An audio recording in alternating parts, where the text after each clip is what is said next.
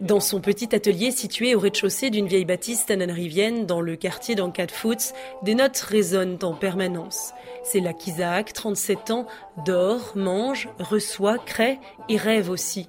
Une pièce unique, spartiate, dans laquelle, en ce matin d'hiver austral, il a accepté de se dévoiler. Je vois la peinture comme une couche de samples. Les samples, pour le, définir, c'est des échantillons. C'est une manière de travailler dans la composition musicale, euh, dans le rap lorsqu'on crée des instrumentales. Lui ne superpose pas des sons mais des images. En 12 ans, Isaac a parfait sa technique de création.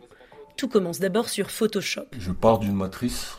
C'est la première base du travail. C'est tous les éléments que je rassemble pour obtenir euh, une image, une composition qui m'appartient.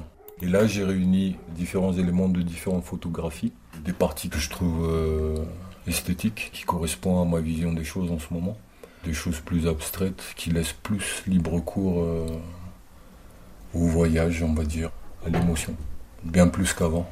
Quelles que soient ces phases, Isaac s'est donné un principe, donner de la dignité aux personnes qu'il représente par leur regard ou par leur attitude. Cette dignité, dit-il, qu'on a retirée aujourd'hui au peuple malagasy et qu'il se doit de compenser. J'aurais du mal à définir mon art aujourd'hui, tellement il y a de références, tellement il y a de, de mélanges. C'est ce qui définit mon identité aussi aujourd'hui, au fait, c'est différentes couches et différents apports, que ce soit de l'extérieur ou d'ici. J'en profite dans ma création pour être euh, le plus libre possible, on va dire. Pas de frontières, pas de barrières. Pas de barrières, mais des freins, comme il les appelle pudiquement, qu'il s'est pris en pleine tête. En 2002, alors qu'il est adolescent, sa famille et lui sont contraints à l'exil pour des questions politiques et sécuritaires. D'abord les Comores, puis la France et ses discriminations.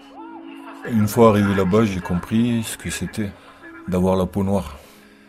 c'était une expérience à la fois traumatisante entre guillemets, mais aussi euh, riche quelque part, je me suis construit une identité plus forte à travers ma couleur de peau. Quand je suis revenu à Madagascar euh, en 2007, j'avais en moi une, volonté de transcender un peu la réalité.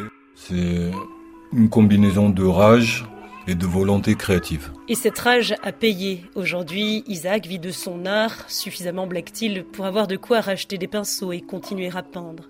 Depuis le Covid, les temps sont particulièrement durs sur l'île. Le café avalé en bas de la rue, Isaac et son maître 90 se replongent dans l'obscurité. Un vidéoprojecteur projette sur une toile sa dernière œuvre numérique.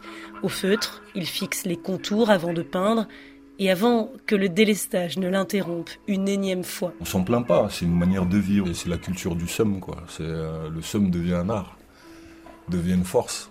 Mais même dans notre quotidien, le plus dur, on a toujours envie de créer. Créer pour partager, provoquer l'étincelle, établir le dialogue à Madagascar, mais au-delà de l'île surtout.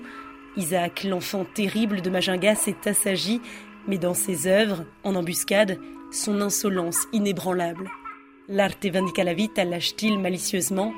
L'art venge la vie? Sarah Teto, Antananarivo, RFI.